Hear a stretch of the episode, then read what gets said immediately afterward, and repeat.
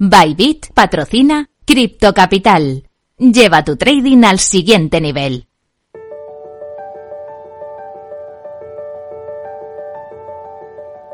En Capital Radio, Cripto Capital, con Sergio Fernández.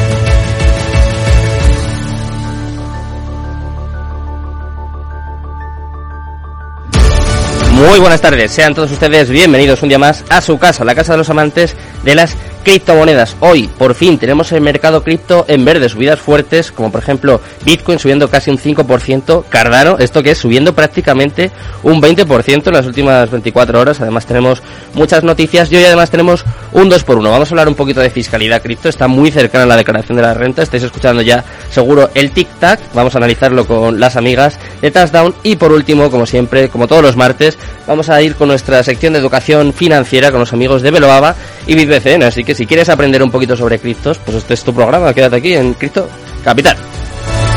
Minuto y resultado, top 10. Empezamos, como siempre, como todos los días, repasando cómo está el mercado cripto en estos momentos. Empezando por la más importante, por Bitcoin. Sube un 4,59% en las últimas 24 horas. Hacía días eh, que no veíamos esto. Y ahora mismo se encuentra en 31.700 46 dólares. Ayer llegó a los 33.000, parece que ha reducido un poquito las ganancias, pero eso sí, en la última semana ya está en verde, ya está en positivo, subiendo un 8,65%. Es importante este dato. En segundo lugar, Ethereum, subidas aún más pronunciadas, 5,05% arriba, 1.974 dólares, es muy cerca de esa barrera también de los 2.000. En tercer lugar, vemos a Tether totalmente plana, 0,00% y está en 0,99 centavos. En cuarto lugar, otra stablecoin, USD Coin, está igual totalmente plana, 0,00% y clavada en el dólar. En quinto lugar, vemos a Binance también viene con fuerza y también viene subiendo 1,89% arriba hasta los 319,79 dólares. Sexto lugar para Cardano, te lo he comentado al principio, sube un 19,70%, Cardano está en 63 centavos ahora mismo. En séptimo lugar vemos a Ripple, también viene subiendo 5,92% en verde, en positivo hasta los 42 centavos. En octavo lugar, Binance ha visto relegada, ayer estaba en sexto lugar, hoy ha bajado ya hasta el octavo, está subiendo, eso sí, un 0,12% y clavar el dólar en noveno lugar. Vemos a Solana también con subidas 2,31% arriba hasta los 46 con 21 centavos. Y por último, vemos a Dogecoin, nuestra meme coin está subiendo un 1,96% y esta, eso sí, sigue en 8 centavos. Así está el mercado cripto en estos momentos. Vamos con las entrevistas del día. Vamos a hablar un poquito de fiscalidad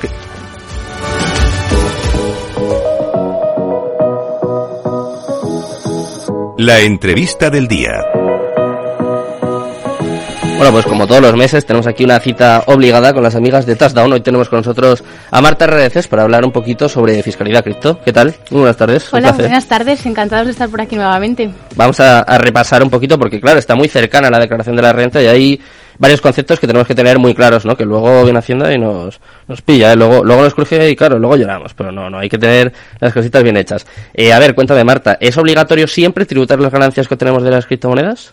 Pues al final lo que tenemos que tener en cuenta es que si estamos obligados a presentar la declaración, tenemos que presentar desde el primer euro de ganancias que hayamos obtenido con cripto. Mm. Eh, hay varios límites para estar obligados, pero de manera muy genérica. En cuanto tengo un trabajo de más de 22.000 euros y ya estoy obligado, con lo mm. cual, si gano más o menos por ahí, aunque haya obtenido 5 euros de ganancias con criptomonedas, voy a estar obligado a incluir esa ganancia en mi declaración. Vale. Eh, ¿Qué pasa si estamos holdeando? Si estamos, ahora está el mercado muy mal, entonces claro, a lo mejor hay gente que ha vendido, ahí ya toca, ¿no? Pero eh, las manos fuertes, ¿no? Las manos de diamante que decimos siempre aquí en, en el mundo cripto. ¿Qué pasa si no venden sus criptos? Al final en la declaración de la renta tenemos que tener muy claro que lo que tenemos que incluir son aquellos rendimientos o ganancias que hayamos obtenido durante el año. Cuando estamos holdeando, como lo que hemos hecho ha sido comprar, si no estamos obteniendo ningún tipo de rendimiento mm, por ello, mm. no tengo que incluir absolutamente nada. Es como cuando compro eh, algo en el supermercado, por ejemplo. No tengo que hacer nada en mi declaración. Vale, y si estamos en pérdidas, si hemos perdido, ahora claro, es, es lo más probable, ¿no? Ahí sí lo podemos incluir. Eso es, eh, yo creo que es la pregunta más repetida eh, todos estos días. Eh, yo creo que aquí hay que aclarar que a Hacienda le importa mucho tanto las ganancias como las pérdidas reales, no las latentes. Mm. que con esto estamos recibiendo un montón de, de preguntas. ¿Qué ocurre si pierdo? Pues que me puedo beneficiar de esas pérdidas, pero como digo, siempre que sean reales, cuando realmente haya vendido. Em, es importante declararlas porque, porque van a hacer que tribute menos, porque compensan las ganancias que he obtenido. Mm. Y es más, si aún así tengo más pérdidas que ganancias, voy a poder guardarme esas pérdidas y compensarlas en los cuatro años siguientes. Ah, qué bueno. Eso sí, siempre, eh, y lo repetimos mucho, importantísimo tener toda la documentación que acredite esas pérdidas por si en algún momento Hacienda nos, nos requiriese aportarlas. Vale, eh, si te parece, vamos a empezar con algunos supuestos, ¿no? Que son son importantes. Los hemos repasado ya, pero claro, hay oyentes que a lo mejor no, no se enteraron. Además, la semana que viene volvéis por aquí, por si acaso hay alguna pregunta, que por cierto, eh, pueden ir aprovechando los oyentes, nos pueden ir mandando algún mensaje, eh, tanto por WhatsApp como por nota de voz, al 687-05-0600, que estarán aquí los amigos de Touchdown para resolver eso, cualquier duda, cualquier cuestión. Y yo quiero saber qué pasa con la minería. ¿También? ¿Tributa igual? Tributa, no, no de la misma forma que cuando ganamos por vender una cripto. Lo que ocurre con la minería es que Hacienda ha dicho que es una actividad económica. ¿Y qué quiere decir esto? Pues que tributa en un cajón que llamamos nosotros de la base general Mm. y que puede ir desde el 19 hasta el 40, 50, y- 50% en algunas comunidades autónomas. ¿Qué es lo que ocurre con la minería? Que me voy a poder deducir los gastos en los que incurro, pero tengo que estar dado de alta como autónomo, tanto en la seguridad social como en Hacienda, con las obligaciones que eso implica. Vale. Y con los NFTs, que ahora están muy de moda también. ¿Qué pasa? Con los NFTs ocurre lo mismo que con las cripto. Cuando yo voy vendiendo un NFT y obtengo una ganancia, voy a tener que incluirlo en mi declaración. Mm. Y si he tenido una pérdida, lo mismo, me voy a poder beneficiar y pagar menos impuestos por la, por la compensación. ¿Mm? Y si tú eres el artista o has comprado una obra y luego eh, tienes los famosos royalties, ¿también hay que declararlos? Sí, Hacienda yo creo No que, no- salva. que nos hace, efectivamente, nos hace eh, incluir absolutamente todos los ingresos que obtengamos. Con lo cual, no importa mucho de la manera en la que lo obtengas, que siempre vas a tener que incluirlos. Mm. Al final, si eres el artista, lo que ocurre es que es diferente la tributación, no, no tanto la tributación, sino en qué casilla lo incluyes en función de si lo tienes cedido a un tercero o si lo tienes eh, directamente tú. Eh, pero en cualquier caso, tributa en esta base general que mencionaba al principio Mm. del 19 hasta el 50%. Vale. ¿Y qué pasa con, con el famoso staking? Si tú tienes unas criptos pero las tienes en staking, ponte que las dejas, no sé, seis meses, un año. ¿Qué hay que hacer con...? Pues esto eh, al final ocurre un poco lo mismo que cuando vamos a un banco de toda la vida y hacemos un depósito a un plazo fijo y lo que nos dan son una serie de intereses y tenemos bloqueado nuestro dinero ahí. Mm. Pues con el staking al final es, es una operación similar y lo que hay que hacer es declarar los intereses. Normalmente los recibo en cripto, con lo cual, eh, ¿cuál es la dificultad? Que tengo que darle el valor de esa cripto el día en que la recibo e incluirlo como si fuera un interés. Vale. Y, por ejemplo, con los famosos airdrops, ahora con Luna 2.0 van a salir unos airdrops en, en Binance también. Eh, ¿Qué pasa si recibes un airdrop? ¿Hay que declararlo o cómo, cómo se Eso es. Eh, además, aquí ocurre una cosa. Es un regalo que te hacen y Mm. tienes que tributar por ellos. Y encima tributas en esa base general que estoy mencionando, con lo cual puedo llegar a tributar hasta un 50% de, de lo que valga lo que recibo. Eh, y luego lo puedo vender. Y cuando lo vendo, en cambio, le voy a dar el valor que tenía esa moneda el día que la obtuve Mm. y eh, la ganancia iría en la base del ahorro, que solo tributa del 19 al 26%, con lo cual es curioso el, el funcionamiento de los airdrops. Vale, eh, voy a hacer una pregunta que me quedé con ganas el mes pasado. Llevo todo el mes pensándolo, ¿eh? porque claro, eh, ahora está muy de moda el metaverso, es así. De hecho, eh, me parece que vosotras, si no es en esta, en la siguiente campaña también vais a sufrirlo de, de alguna forma. Y no sé si hay algunos, no sé, algunos supuestos o alguna información ya. Por ejemplo, si tú tienes un terreno en el metaverso y obtienes ciertas ganancias, eh, ¿qué hay que hacer? ¿Hay que declararlo o, o cómo hay que declararlo? Hacienda no se ha pronunciado, de momento no tenemos ninguna consulta vinculante de ellos, o sea, yo creo que al final es un tema en el que Hacienda es verdad que se está poniendo muy al día, Mm. pero hay muy poco pronunciamiento, con lo cual todo es un poco eh, especulativo o asimilándolo a, a figuras sobre las que sí que se ha pronunciado. Mm. ¿Qué ocurre en el metaverso? Eh, que si yo obtengo una ganancia, Hacienda le da un poco igual dónde, cómo y cuándo Claro. la haya obtenido. Con lo cual, si por una venta que yo realice allí obtengo un, un ingreso, una, una ganancia o una pérdida, estaré obligado a, a incluirlo también en mi declaración, aunque la haya obtenido en el metaverso. Vale, pero por ejemplo, si tú tienes un terreno pero no lo vendes, entonces en ese caso podría ser como con una cripto. Eso no haría es. falta. En principio, eh, con la información que tenemos a día de hoy, no, no habría que hacer nada. Pero Vale. como digo, esto de momento no tenemos ninguna pronunciación al respecto. Bueno, pues ya tenemos varios supuestos. eh, como ya he dicho antes, vamos a repasar también la semana que viene. Pero sé que estáis ahora a tope. Quiero que me contéis un poco también, vamos a cambiar un poco de tercio, ¿no? Quiero que me contéis un poco la experiencia y la campaña que tenéis montada. Me comentaba un poquito antes Esther, me habéis dejado estupefacto, ¿no? ¿Cuándo vais a dejar de salir en la televisión, en los autobuses, en la calle? Yo es que os veo en todos lados. De hecho, se lo decía antes a, a Esther, que es que pongo la radio, pongo Twitter y me salís todo el rato. Es, la verdad es que está siendo una, una campaña impresionante. Yo creo que, que, estamos creciendo a, vamos, a un ritmo que, que no nos esperábamos, pero lo estamos haciendo muy bien. Yo creo que la gente está muy contenta y, y, todo va saliendo fenomenal. Hemos tenido un montón de usuarios. Ahora hace no mucho hemos lanzado nuestro plan full, que, que es más específico para todo este, este tipo de gente que tiene inversiones igual un poquito más, más complejas. Y nada, nosotros seguimos eh, intentando ayudar a, a los contribuyentes lo máximo posible y ahorrando lo máximo. Os queda el último empujón, ¿no? ¿Cuántos queda el último mes? Eh, un mes, desde hoy exactamente un mes. Así que la gente que no haya hecho todavía la declaración y sobre todo los que tengan cripto, que no lo dejen pasar ya de esta semana para, para no tener sorpresas. Vale, eh, ya la última pregunta. Eh, ¿Qué es esto que me habéis comentado antes de un autobús? ¿Vais a ir con un autobús? ¿Se puede contar? Se puede contar. Ya me, me lanzo yo un poco aquí. a, un poco chivato yo también. ¿eh? adelantarme no pasa nada. Eh, se puede contar durante la semana del, del 14 del 14 de junio. Eh, la gente que esté por Madrid va a ver un autobús de Taxdown, pero también nos vamos a ir fuera de Madrid. Vamos a estar en Salamanca, vamos a estar en Valencia, eh, ayudando a la gente de allí a hacer su declaración de la renta en el propio autobús. Todas las dudas que tengan, estaremos encantados de, de solucionárselas allí. Así que nos vamos de ruta. Pues qué bien, pues nada, yo, eh, vamos, dar mi más sincera enhorabuena, ¿eh? porque estáis en todos los lados. Además se ve un trabajazo que hay detrás impresionante, así que nada, enhorabuena, muchísima suerte en este último mes y, ya, bueno, pues venís aquí la semana que viene y luego a finales de junio venís aquí y me contáis qué tal, qué tal ha ido todo. Fenomenal, pues muchas gracias, Sergio. Un placer, muchas gracias a todos. Buenas tardes. Baba, el primer criptofondo regulado, les presenta los mejores proyectos en BitBCN Launchpad y les ofrece este espacio.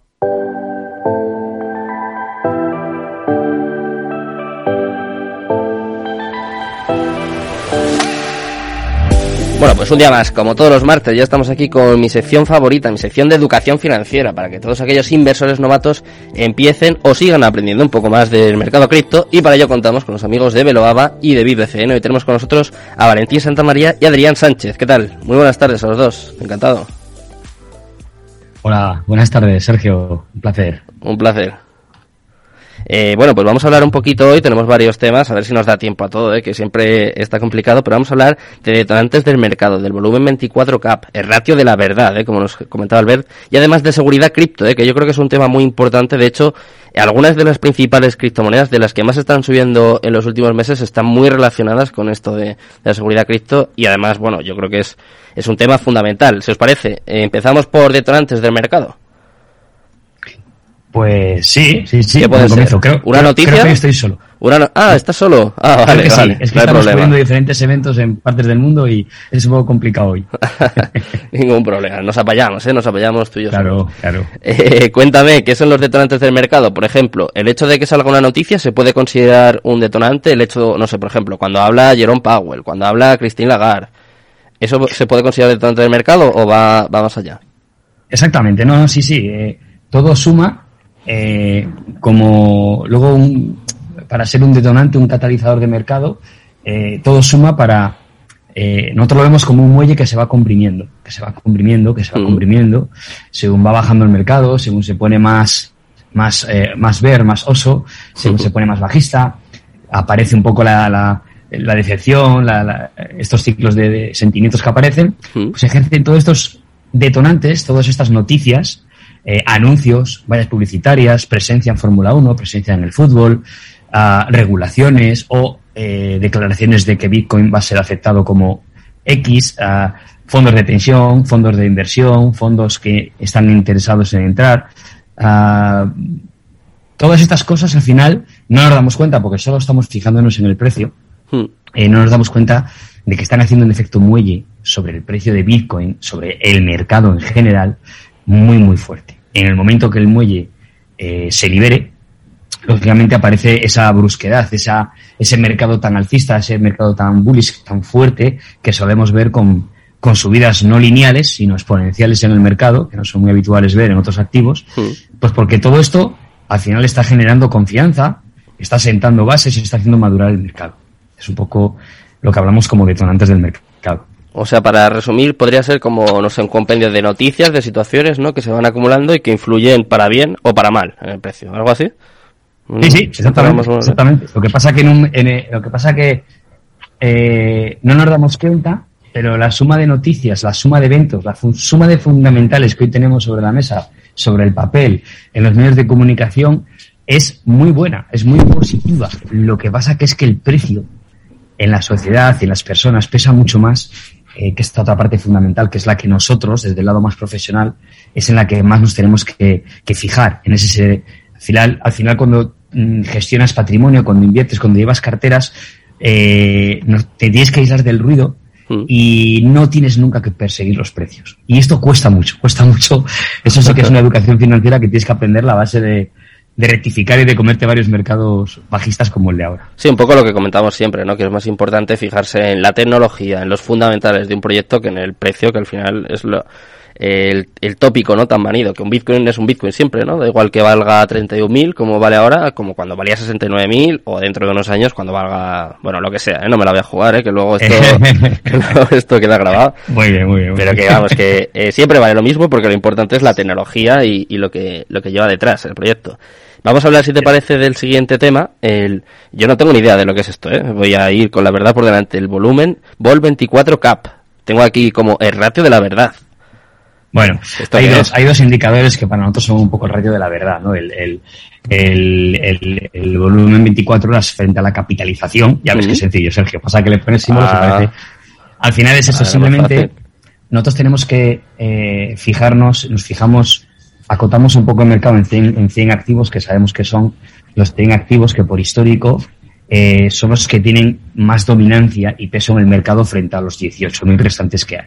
Mm. A estos activos son los que primero les entra el flujo del dinero. Eh, son los que primero, cuando el mercado se pone positivo, cuando uh, se relaja la tensión económica, cuando empieza a recuperarse un poco la economía, pues son los activos que cuando entra dinero a este mercado lo reciben. Lo reciben en cierta proporción y en cierta medida. Y nosotros para intentar ver cuándo lo están empezando a recibir, cuándo está empezando la gente a invertir en ellos, a especular, a comprar, a vender, a fijar ese precio, mm. eh, nos fijamos mucho en cómo se mueve el volumen de negociación cada 24 horas frente a su capitalización. Porque es muy interesante ver cómo va evolucionando el volumen acercándose hacia la capitalización. ¿Vale? Es muy interesante porque cuanto más lejos esté el volumen diario de la capitalización del proyecto, a más frío, menos interés, menos opciones hay de crecimiento o de que incluso pueda subir el precio por un tema especulativo. Un tema fundamental, orgánico, puede ser, pero por un tema especulativo no. Ahora, si detectamos un activo que está empezando a calentarse, que está empezando a subir ese volumen de negociación todos los días y se empieza a acercar poco a poco a la capitalización total del proyecto, ahí estamos entrando en un, en un, en un activo digital que se está empezando a calentar, que está empezando a coger volumen y que por ende sistemáticamente va a ir reflejándolo en un incremento en el precio. Bueno, pues muy interesante, desde luego. ¿eh? Yo, eh, la verdad que lo desconocía, pero se ve desde luego la, la importancia que tiene este indicador. Y vamos a ir con, con el último tema del día, ¿eh? solo, solo por hoy, ¿eh? que la semana que viene tendremos algo más. Sí, claro. Pero eh, quiero hablar contigo, además me parece el tema más, más importante, más interesante de seguridad cripto. Claro, ahora, después de lo que pasó con Luna, yo creo que cobra más importancia todavía. Además, eh, sé que algunas de las criptomonedas que ven más fuerte en los últimos meses, en las últimas semanas, son, por ejemplo, Monero, ZK, que tienen mucho que ver con esto, ¿no? Con la seguridad de los datos eh, la seguridad de, no sé, del inversor. No sé si van un poco por ahí los tiros o también sé que hay seguros para la gente que invierte en criptos, ¿no? Que pierdes un poco de las ganancias, pero de alguna forma aseguras tu capital, que también me parece una vertiente así interesante. Sí, el, el, el, el, apunte que te indicó Albert era más orientado no hacia los proyectos de privacidad, que eso lo tocaremos en otro programa, vale. sino más orientado a eh, la seguridad operativa ¿vale? ¿Qué seguridad debes de desarrollar en este mercado? ¿Cuáles son tus hábitos mm. saludables que te van a permitir tener una buena experiencia y estar en, en, ese, en ese privilegiado porcentaje de gente que al menos no va mm, va a, ponerlo, va a ponérselo muy difícil a todo el mundo para que le puedan hackear o que le puedan engañar o que pueda hacer una mala mm. práctica a esa persona. Y, y eso va un poco sobre eh, la seguridad y también el utilizar exactamente los seguros que ya tenemos en blockchain para poder, eh, de alguna manera, eh, estar tranquilos a la hora de poder gestionar o de poder construir productos financieros en aplicaciones descentralizadas y saber que tenemos una cobertura ante ciertas, ciertas catástrofes o ciertos dramas que suceden. No te cubren todo, siempre hay letra pequeña, es un mercado que está madurando, está creciendo, los seguros todavía no está muy completo, pero sí que realmente ya empezamos a ver eh, cómo hay más proyectos, cómo estos proyectos están sacando innovación pura y dura, innovación muy potente, incluso ya te permiten asegurar eh, moneda estable en, exchange centralizados, con lo cual fíjate que adelanto, ¿no? El poder tener un seguro en un exchange centralizado donde sabemos que podemos tener eh, una fisura en la censura, ¿no? En decir que nos pueden bloquear la cuenta, que pueden ser hackeados, etc. etc. bueno, ya, ya la innovación nos lleva ahí. Y la parte de seguridad que quiero remarcar un poco y es el que la gente pues, pues tenga mucho cuidado a la hora de navegar por Internet, que nunca google nada, que nunca escriba nada en el navegador, que vaya todo directamente a través de páginas web oficiales, a través de CoinGecko, CoinMarketCap, hmm. que busque ahí los proyectos, que busque en Twitter en cuentas oficiales y, y que mm, también tengan un poco de cuidado a la hora de segregar su identidad y, bueno, mm, dotarse un poco de privacidad. No es malo hablar de este tema, no es malo eh, dedicarse a esto, pero no es positivo, no es interesante que todo el mundo sepa, porque ya sabemos todos que aquí no hay empujones, no hay gente que, no, ves a gente que te está mirando, pero sí que detrás de la pantalla hay gente mucho más hábil y mucho más lista esperando un fallo. Entonces, si tú no segregas tu identidad, no tienes un nombre, un nick, una, un NFT, un NFT, una, o una imagen como logo, una cuenta de correo ajena a la que tú utilizas con tu empresa, con tus amigos, pues eh, ahí estamos incurriendo un poco en, ponérselo fácil a toda esta gente. Mm. Y bueno, es que me parece, o sea, estás diciendo muchísimas cosas, yo estoy aquí intentando apuntar, pero eh, es muy complicado, pero básicamente es la forma de ponérselo más difícil a, bueno, a los hackers, a los estafadores, que desde luego hay muchos dentro de este mundo cripto, pero ¿hay algo que es infalible? ¿O estamos siempre expuestos de alguna forma al... Porque es que yo me acuerdo, por ejemplo, el hackeo de Axie Infinity hace unos meses al final, incluso los proyectos más grandes también están siendo hackeados, ¿no? O sea... Sí, sí, sí, no, no, no, no, no. Luego software es susceptible de ser, si no ha sido hackeado, va a ser hackeado. O sea, da igual, Sergio. O sea, no. Mira, todos los que estamos en este mercado tenemos que tener claro, claro, unas reglas mínimas y tenemos que aceptarlas. Si no las aceptamos, no es el lugar donde tenemos que estar. Hmm. Y esa, esas reglas mínimas es saber que estamos en un entorno donde sí o sí vamos a sufrir un día un evento vamos a sufrir un día un percance. No directamente, sí indirectamente. No por nuestra culpa, pero sí por un descuido, un despiste, un fallo, un bug, un, un pool, lo que sea. Mm, es software, es tecnología eh, y todo, todo tiene una fisura. Al final eh, hay gente que se dedica a construir y hay gente que se dedica a, destruir. Y, y ambos sectores son igual de fuertes, hay igual de talento, el mismo talento hay en un lado que en otro. Entonces, eh, ya te digo que no, ¿vale? Yo esa, esa regla siempre la dejo clara en las formaciones o cuando voy a eventos, o sea, es una regla clara, clara, clara. Si la aceptamos, estamos en el lugar adecuado, porque todo lo restante bueno que pase te va a afectar directamente. Bueno, pues nos vamos a... Lo malo también, pero lo bueno, por supuesto que también. Nos vamos a despedir con esta reflexión. Valentín, muchísimas gracias por estar con nosotros un martes más y os esperamos aquí la semana que viene. Muchas gracias. Total. Un abrazo, Sergio. Me despido también, por supuesto, de todos los oyentes. Muchas gracias por estar esta tarde con nosotros. Os dejo ya con Mercado Abierto, con Rocío Arbiza y todo su equipo. Muchas este gracias. espacio ha sido ofrecido por BitBCN Launchpad y Velobaba, el primer criptofondo regulado. En Correo sabemos que las pequeñas empresas y autónomos sois la fuerza de este país. Por eso te ofrecemos un servicio de logística integral que incluye almacenaje de productos, preparación de pedidos y la gestión de envíos y devoluciones para que tú solo tengas que dedicarte a tu empresa porque en Correos sumamos nuestra fuerza logística a la fuerza de todo un país. Capital Radio Madrid, 103.2. Nueva frecuencia, nuevo sonido. ¿Quieres conocer lo que mueve a los líderes globales? ¿Lo que les apasiona? ¿Lo que les asusta? ¿Lo que aprenden cada día? Te los traemos cada semana a Capital Radio. Soy Raúl Castro y todos los jueves a las 10 de la noche puedes escucharnos en Líderes Globales aquí en Capital Radio.